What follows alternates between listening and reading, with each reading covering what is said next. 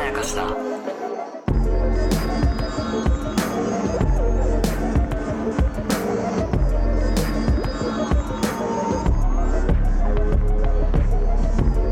どうも大島康之です高野湊です。無限まやかしとは映画やドラマや漫画や小説などのフィクションすなわちまやかしを無限に貪り続けている私たち2人がそれらの感想や考察を述べていくラジオ番組でございますます。サイレント第7話の2本目の感想でございますはい、二本目です。えー今回はねはいまあさすがに奈々さんの話をそうですよ。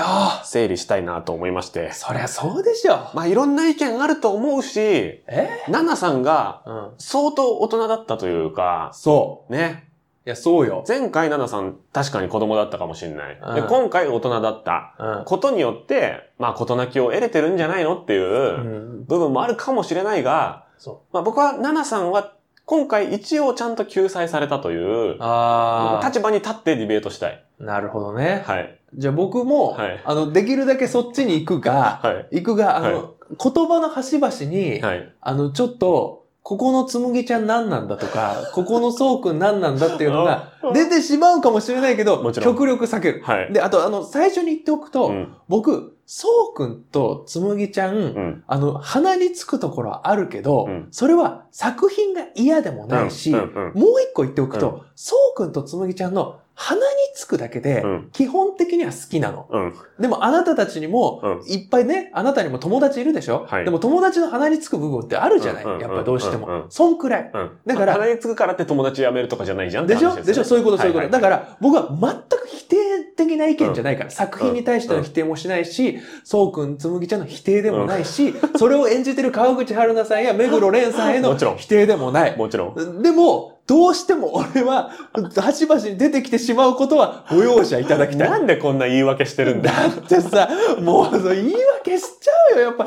もうあのねわ気かるよ持ちが入り込みすぎちゃって、っていうのそうでがすね。あるから。なんでこいつらこんなに、うんなんかどっかに肩入れするしないみたいな話をしてるのかっていうの が気になった方はですね、はいえー何話かな、うんえーまあ前回かまあそう前々ですね回ですね、5話か6話かの、はいえーどれかの回を聞いていただければわかるかなと思うんですけ戦っどて、ますんで。うん。まあだからその、鼻につくとして描いてるので、うん鼻について当然ってことですよね。そうそうそうそうそうそう。で、鼻につくつもりで描いてないのに、うん鼻についちゃってる場合は、作品とか脚本とか演技への非難になるけど、うん高野さんの立場としては、うん鼻につくとして描かれてるのを、うまく、えーそのまま表現できてますよ、あ、そうそう。だからということです素よね晴らしいってことそだうここをね、分けて、あの、うん理解するのって結構むずいことだと思うんだいけやどー、正直ね、ちょっとね、こあの、もう本当に一瞬で終わるから はい話させてほしいんだけど、何あの、僕もやっぱね、脚本書いてると、はいレビューとか見たりするんですよ。はい。はいでね、一回ね、僕の書いた作品のね、おうレビューで、おう悪役がムカついた星1っていうのが星連五発だろした星5だろ、それ のをは。見て、おうな悪役はムカついて当然でしそうよょって言って、それをうん評価でう表現するのって、うんどういうことって思っちゃって、でもうなんかそれがから怖くなっちゃって、うんどんどんレビューとか見れなくなっちゃったんですよはいはいはいはいね。でも、むそれが難しいっていうのは、うんあの、もうわかる。うんその作品の評価と、うんあの自分の個人的感情っていうのを分けるのが難しいのはわかるけど、でもやっぱりあんまり混ぜてほしくないなって思うし、うん僕は、だからそういう立場だかうんらな、るほど。あの、たとえちょっとした否定的な意見を言おうが、うんうんこの作品が大好きで素晴らしいという大前提は全く変わらないので、そうですね。はい、そこだけはちょっとご理解いただきたい。まあ、その一方で、個人の感想なので、うんえー誰々に感情移入できなかった、うんで、その誰々が主人公であって、いい人として描かれてるために、うん例えばわかんないけど、紬の気持ちわかんなすぎて、うんこのドラマも嫌い、うんみたいな感想は、別にあってもいいとあ思っいてまもすいねい。。あってもいい。うんなんでだけど、バラバラですよっていう、二つそうそのうそう評価軸がありますよっていう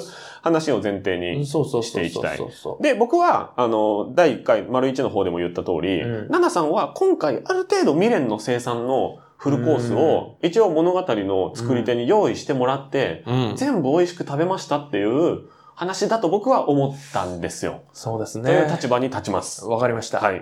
で、まあ、一個一個確認していくと、はいはいはい。そうから借りた本を返しに行くというところかな。ありましたね。最初はね。はい。あの、ファーストシーンは悲しく去っていって、そうそうが紬の方を追っかけてちゃったから、もうそのシーンの話をすると、もう俺あの怒り狂って大変なこそれとはにな丸るから。11でしましょう。丸十字すると して、ね、あそこはまず悲しいですよ。そう。で、あそこ。こは、えー、ナナさんが自発的に、うんそうへの、まあ何か、恋心と言っていいのか、うんそれ以外の感情も含めてなのかうんを意図的に断ち切る儀式をしに行ってるシーンですよね。うんんんどこがえ、その本を返しにあ行く、シーン。本を返しに行くとあころあ、びね。っくりしああ、た。びっくりした。あ、あ、危ねえ。あそうの、なんかあの、は離れていくところかと思った。離れていくとあこそろこでもは未練タラタラやん。そうだよ。あそこは整理できなうんいねモヤモヤの感情を持ち帰うんって、で、それで、うんそういうはずはないと思いながらも、後ろを見ちゃうのがか、悲しいんだよ悲しいんです。だからそこで悲しいピークで、あそこでナナさんを一番追い詰めておいて、えーなんとかヒール、うんいや癒していくっていうね、うんうんヒールをヒールするっていう話ですよ。ヒールじゃないって、ナナさんは。 まあでもわかるけどね。うん、その表現は。 で、本を返しに行くというのは、うんまあうん彼女にとっての何かを断ち切る儀式であるとうん思うんですけど、あそこで良かったな、癒されたな、1ポイントって思ったのは、あの本が多すぎて、うん。結局全部返ってきてるかわかんないって、そうくんが言うわけですよね。はいはいはい。そこで、それは嬉しいと思うんだよなあ。ーその、冊数によってうん、彼との結びつき年月を感じることができたっていうなるほどね。のは一個の癒しであったと思うんうんうんうんう。で、あと紛れていた本があっうて、んで、それは図書館の本だったのでうんうんう、んあ、そう、これ図書館の本だから返さなきゃってうん。言って取ったやつ、うん。あそこもいろいろあり得るなと思っててほ、う。あれ、わざと入れた可能性ないですかえナナさんがまだ未練を断ち切る儀式をしに行くにもかかわらず、うん。さらに、あの図書館の本入ってたから、それ自分で返さなきゃダメだよっていう連絡が後日来るのをちょっと楽しみにして、図書館の本を本当に一冊入れていた可能性はないまだちょっとサキュバス残ってるだろ う。残ってるうんよ。 残ってるでしょ。残ってるよ。いや、俺はもっと純なもので考えちゃう。あ、そうですか。あの、なんか、はいその、そうとつむ、あの、ナナさんのコミュニケーションって、うん。単純なそうの持ってる本の貸し借り以外に、うん。図書館でのコミュニケーションってあったはずじゃん。はいはいはい、はい。そのシーンが結構あるから、だから、思い出として混同してるってことだと思なるほどうわん、かりやすう。い。そう、それが、あの、ぐちゃっとなってるから、うだから、あの、入れちゃってるっていう。ん。なるほど。あの、そうくんに借りた本も、うん。そうくんと一緒に図書館に行って借りたものうんうんうんうも、多分、あの、一緒になっちゃうんだよ。うん。そういうことあるじゃないですか。わかるなんわ。ご飯のね、あの、飯食い、あれ、あれって同じ人と飯食いに行ったっけ、みたいなわかるわこかとるとか。そうあのあいうフォことルだダなに入ってる。なるほどなるそほう。ど。だからそんな、あの、サキュバスと思わな いで、わかりました。もうあの、そうの、聖母に戻ってるから、もう。そう。で、まあ、どっちにしろ、うんその、帰っていくときまあのね結論は変わってないので。 変わってない変わってない。うん、で、あ、この本返さなきゃっていうことで、その図書館での思い出も、うんまあもちろんその後に、そうとナナが図書館で会う可能性もあるんだけど、うん図書館にその本を返却するシーンまで今回描かれてましたそようでね。すね。なので、一旦、その片思いとしての図書館での思い出っていうのに、えー、封をするというか、うん区切りをつけるっていう行為としての返却するっていうことだったのかなっていうのもあっあて、あ、なるほどね。そうであれば彼女があー自分からやってることなので、あーお返し申すってことね。そうそうそう そう。ごめんなさい、スズメの戸締まり最近見ちゃっああ、た。まだ見てないのよ。 やめとこやめとこちょっと話それち ゃそうっだからそういうぐらい、こう、非常に細かく、た。はいはいはい。あの、かそうくんとの友達関係は続いていくけれども、うんここまで持ってしまった片思いという関係性に関しては、彼女が結構一つ一つ、あの、ピリオドを打ってってるなるほどシね。ーンがいっぱいあるなと思ったんですよね。うんうんうんうんうんで、まあ、ここは相当、ナナさんが大人だったなという部分ね、はい。紬にいろいろ言われて、あれね。ね、手話はプレゼントを、えー使い回されたって言っちゃったけど、うんお裾分けだと理解できるようになりましたよ。どうした急に大人になった。そんなに大人にならなくていいっ本当にてそうなんだ思よ。ったけど、うんそれはマジでもうでわも、でも俺うはん必死に納得したくてう、ん。とにかくあの、おさらいした。うん。もう本当に必死に納得したかったの。うんで、まず一個。はい。あの、よくよく考えたうら、ん。うんあの、ナナさんの方から殴ってんだよ。うんうんうんうん。あの、、ろ6話で。うん、前回ね。そうそうそう。あの、つむぎちゃんへの、そのゲリラアタックうん。を、うん。あの、ナナさんはうん6話でしてる。そうね。誘ったのもナナさんだし、そうそうそうそ話う。題も全部ナナさんがリードしてるし。そうそうそうそう。だからそれは、一個その先制攻撃はナナさんなの。ん。で、その上で、うん。あの、ゲリラ攻撃だったけうど、ん。つむぎちゃんは、それに対して、あの、こう、堂々と宣戦布告を して、はいはいはいはい。来た。という意味では、うん。まあ、イーブンだと思いたい。確かに。うんそこでイーブンだと思うことで、うんナナさんもそういう気持ちはあったような気がする。うんうんあの、私が最初は聞いてもらったんだかうん。ら、あなたの話も聞く。うん。っていうことで、そうね。まあ、ただまあ、その間、そのね、内容はちょっとあれだけど、まあね。いや、でもやっぱ大人だったし、うん。でもね、大人だったけど、うん俺、あそこで、うん。僕ら散々ナナさんのこと話してた時に、はい。ナナさんは変わってしまったっていう話をしてたじゃない。そうですね。ナナさんは最初、んそうくんと出会った時は、うん。あの人の話を静かに聞いてくれる人だったんですよ。で、もう聖母のようじゃないって言って、なのになんでああなってしまったのかっていうのは、やっぱりこう、そうくんがきっかけであって、うんその恋心とかが、そのいろんな感情が、うん。あの、な年月をかけて、はいはいナナさんを変えてしまったのではないかっていう仮説を立ててたけど、その一番の原因である、そのそうくんという人との、うんその未練を断ち切る過程うで、ん戻っていったんじゃないかなって思うの。うん。本来のナナさん。うん。その、もう、なんかその、サキュバスになっちゃってたけど、少しずつその呪いを解いていって、はいはいはいはい。元の姿。だから、あの、相手の話をただ黙って聞いてくれるナナさんっていうのは、うん。もう最初にそうくんにしてあげた時の、うん。ナナさんと同じなんですようね。ーん。わかりやすいな。だからそこで僕は、なるほど。あナナさんは、うん。未練を断ち切ったんだっていうふうに解釈した。確かに、その急に大人になったとか、うんその奈々さんスムーズに譲りすぎて、うんこれ紬側のご都合主義じゃないっていうふうに、うんあの、見る人もいたと思うんだけああ、ど、そうか。だけど、前回の最初に、うんそうくんと就職活動中に出会った時のうん奈々さんうん。に戻ったって考えると、そう。非常にわかりやすいですそね。う。だから、あうの、んナナさんが成長したとか、大人になったっていうベクトルではなくて、うん。もともとがおかしかったっていう。6 6話が、のナナさんはおかしかったんうでんすよ。うんうん、もう、あの、あんなに人の話を聞く人だったのに、う食い気味で話すし、巨大化してねそう、。巨大化してこうとドーンっつって、最初にに影が巨大になって、 えへへへって思ったら体もブクブクブクブクググって建物をバキバキバキバキって、建物壊してね。壊して、あの、ボッコボコにするみたいな感じの人だったのは、うんうんあれがそもそもちょっとおかしくって、はで、それが少しずつ、こう、あの、なんかこう、あの、呪いみたいなものうがん少しずつ剥げていって、中にいる聖母の姿が、パはいはいはいはいーって出てきたっていうことかなって、僕は思った。わかりやすいですね。うんうん、面白いな、ん確かにそうですね、う。うんんよかっで、その後かなその後かな、同じ夢の話をするのはその後かた。なそう、その後ですよ。同じ夢の話をするのは。ね、で、同じ夢を見ていたっていうことを、奈々さんの発信じゃなくて、そうの方からそしてう。くれて、そう。ね、夢のディテールまで一緒で、そう。ああれで救済が済んだなっていうふうにも思った。俺はね、うん。俺あそこの夢の話は真逆で、ほうほう。ナナさんの気持ちになるほと、うほう。あの、俺ね、つれえよって思っちゃった。まあ、辛さは加速はするんだが、うんこんなの、だってもうなんで、うん。あんなこと言われたらますます好きにならん。そっか、その意見もあるか。わかるな、うんでも。俺はそう思っちゃったけど、でも、うん。あの、俺は、それは、俺がナナさんに入った場合であって、はいはいはいはい。あそこで描かれているナナさんは、うん。あの、ちゃんとみそぎが住んでたと思ううん。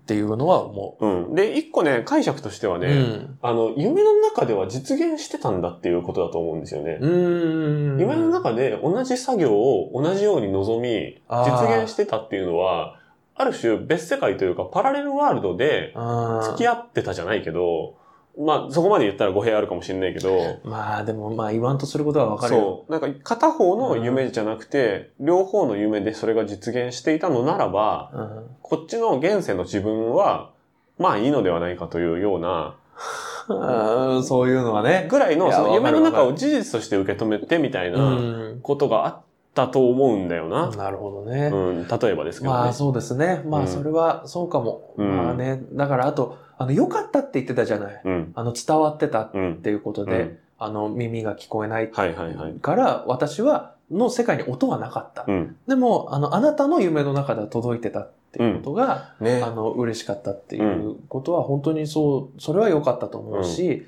そこでは繋がり合ってたっていうのもそうだし、まあ、あとはやっぱあそこはプレゼントのお裾分けですよね。うんあそこは、まあ、プレゼントのお裾分けって言ってたけど、うん俺、あれはね、あの、なんかね、こう、お裾分けっていう表現も、はいあの、素晴らしいんだけど、うん僕、あれ、プレゼント交換が行われたってことな気がした。おー、というと。あの、その、あれって、うん。つむぎちゃんうがん。手話を覚えたことによって、はい。伝言ゲームが成立するようになったってことなんですよ。うんうんうんうん。あれ、だから、つむぎちゃんは、うん。その、こう、ナナさんに会って、はい。で、えっと、本当に感謝してるっていうふうに、うんそうくんが言ってたって言って、で、音のない、音を失うことは悲しいことだったけれども、音のない世界は悲しいことばかりじゃないってことを知れたのは、あなたのおかげだっうん。ていうことは、うん。つむぎちゃんの存在がなかったら、うん。おそらく一生ナナさんに伝わることはなかったんですよ。本当だ。はうん、だからここで、あその、プレゼント交換、いはい。ぐるっと。回ってるんですよ。確かに。で、さらに言うと、うん。つむぎちゃんが、うん。あの、一生懸命伝えたわけですよね。うんで、これで、俺はね、ここで、本当の意味で救われたんだと思った。うん。ナナさんはうんなるほうど。ん。あの、えっと、ナナさんはう、ん。そうくんから、うん。ナナさんは大事な人ですっていうワードを、うん。劇中では聞いてないの。うん。で、むしろ、その、友達と話してる時に、うん。都合よく会ってくれる友達としか思われてないっうん。ていうくらいうん。のことを言っちゃうから、ナナさんの自己評価ね。そうそうそう。だから、そうくんの中での自分の存在っていうのは、うん。限りなく小さかったはずうん。なんですよ。うん。あの、どうしたって届かないって思ってたけど、でも、あそこで、本当にそうくんにとって、自分は大切な存在だったんだっていうことを、うん。まあやっぱりそうくん本人から聞いてもしょうがなくて、確かに。それをつむぎちゃんから聞くことで本当にやっぱ染み入ったんだと思う。わあ、それめっちゃあるな。で、それは、ナナさんからう、ん。手話というプレゼントが層に渡って、はいはいはいそのプレゼントが層からつむぎちゃんに渡って、はあ。それが、さらにつむぎちゃんからナナさんに渡ったんですよ。だからなる一ほど周したの。なるほど。一周して、ちょっとだけお返しがプラスされて入ってる。だかあら、ー俺はプレゼント交換だと思ったの。うん層からのプレゼントが、うんこうあの、なんかプレゼント交換会ってあるじゃん。ある輪になってこうやってぐるぐあるるぐるぐる回していく感じ。で、どこで止まるかわかんないやつね。そうそうそう音楽が止まったら止そまるうそやうつ、ね。そう。音楽が止まったら止まるあやったつ。な。あれを3人でやったってことじゃないかなって思ってて。なるほどね。で、もう一個追加すると、はいつむぎちゃんが一生懸命伝えたわけ。うん。でも、それは、ナナさんへの、まあ、あの、本当にいろいろ言いたいことはあるけど、うん一旦純粋な目で見るよ。はい。純粋な目で見て、つむぎちゃんは、ナナさんに対してのシンプルな感謝。うん。そして、そうくんはあなたが本当に大切だったんですよっていうことを伝えたかったんだけど、それは、ナナさんの中では、うん。あの、間接的に、うん。こう、これはそうくんに伝えるべきことだとうん。思ったんだと思うんですよ。なるほど。で、そのつむぎちゃんの本当の思いというか、うっん。ていうのを、ナナさんの言葉でそうくんは知るんですうよ。ん。うん。うん。だからこう、あの、まっすぐにくれた、言ってたじゃないですか。はいその、気持ちを伝えようって必死になってくれて、くれる姿ってすごく愛おしいって言って、ま、っすぐにその人の言葉が自分にだけ飛んでくるって言って、そうくんも、あの子と話してると、そんな気持ちなんだろうなって思ったっていうことを、ナナさんはそうくんに伝えるわけですよね。これは、そのまんま、あの、そうくんに、うんつむぎちゃんの思いが伝わってるってことなのかなって思った。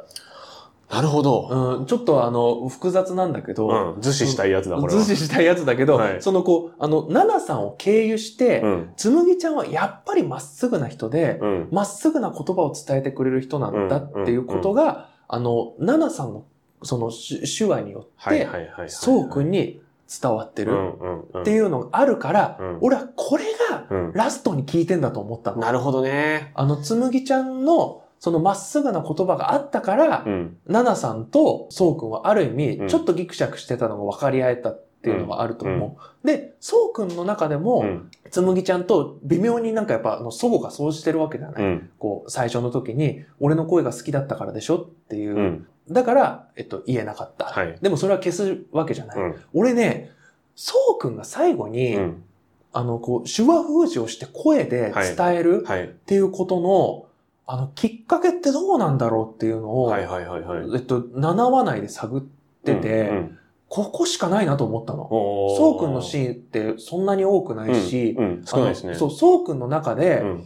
声、それでも声を出そうと決意すうるん。部分があるとしたら多分ここ。うーん。で、つむぎちゃんはまっすぐに答えを、言葉を伝えてくれて、それがう、ん。ナナさんに伝わったっうん。ていう事実そっかそっをか。、ナナさんから伝えた。で、まっすぐに伝えるところが好きっていうことは、うん。そうくんもわかっ、そうくんの中の認識ですよね。うんうんだから、これを聞いて、俺は、そうくんはそうくんで、まっすぐに伝えるしかないと思ったんじゃないかなと思ったの。その場合自分が使うのは声だっていうこそとうですそようね。そうそうそう。ああ、わかりやすいな、うん、っていうふうに、うんこう、あの、それぞれの、そのプレゼントが、うんあの、こう、一周したうんっていう感じんうんうんを、あれでは感じたんだよな、そのプレゼントのお面白いな裾分けっていうのは。はいはいはいはい。だから、お裾分けっていう表現、だから、プレゼント交換って言っちゃったけど、うんやっぱりお裾分けが正しいのは、うんその自分の持ってるものをこう分け与えるうんっていう感じ。うんで、それがぐるっと回うるんっていうことだから、だからやっぱり、あそこ美しかったんだよな。その3つうのん三角関係って言われうる、ん三角関係っていうのは往々にして悲劇を生むものだけどはいはいはいもはいはい、それが美しい形でぐるっと一周して、で、それぞれがギクシャクしたものうが、ん一つ、こう、あの、溶解して、こう、うんあの、溶け合っはいて、はいはいあの、和解して、うんで、ラストシーンに繋がったんじゃないかなってなるいほど。うふうに僕は思ったっていうのうを、ん。七三目線で言うとだよ。うん。俺はちょっと、はい。あの、 ちょっと思ったのが、はい。おいこれ、七三キューピットになってないかって。うん。七三をキューピットにしてしまうのは、うん。やや酷ではないか。っていうのとかはちょっと思ったけど、はい。ちょっと思ったけど、もう、もう、もう、重々承知をすれば。 でもまあ聖母だから、はい。聖母だっかてらいいい。う解釈で一そう旦解落ち釈着いてお解い釈でて。落ち着いておいて、でもそういうことかなって思った。だからやっぱり、本当になんかこう構造が美しいし、うんうんうんあの、全く無駄がないなっていうのがあった。それで言うと、まあうん本当にこのドラマは、うんもう反復と、うんもうパーツの繰り返しでできている、本当雪の結晶のような形のドラマだという話をね、もう、なんかおしゃれなこと言いますね。なんかそうしたいんですけどね。うんこの、今、高野さんが説明しうんた三角関係のう3つのこうパーツでできているのの、うんこう一角を取ったら、こうんれちょっと見たことあるなと思って、んこれあのー、えーまこちゃんはが、えー、港い。に紬のプレゼンをして、はいはいはい。えーで、港から見たら、えー、層の隣にいる紬が一番可愛いんだよっていう、はいはいはいはいはいこのねじれ現象を媒介する人というのがありましたけれどおも、ーそれが今回3つパーツが合わさっているようなほう現象というか、なんかそ、今回行われたことのミニ版をまこちゃんがやってたような気がします。全員聴者で。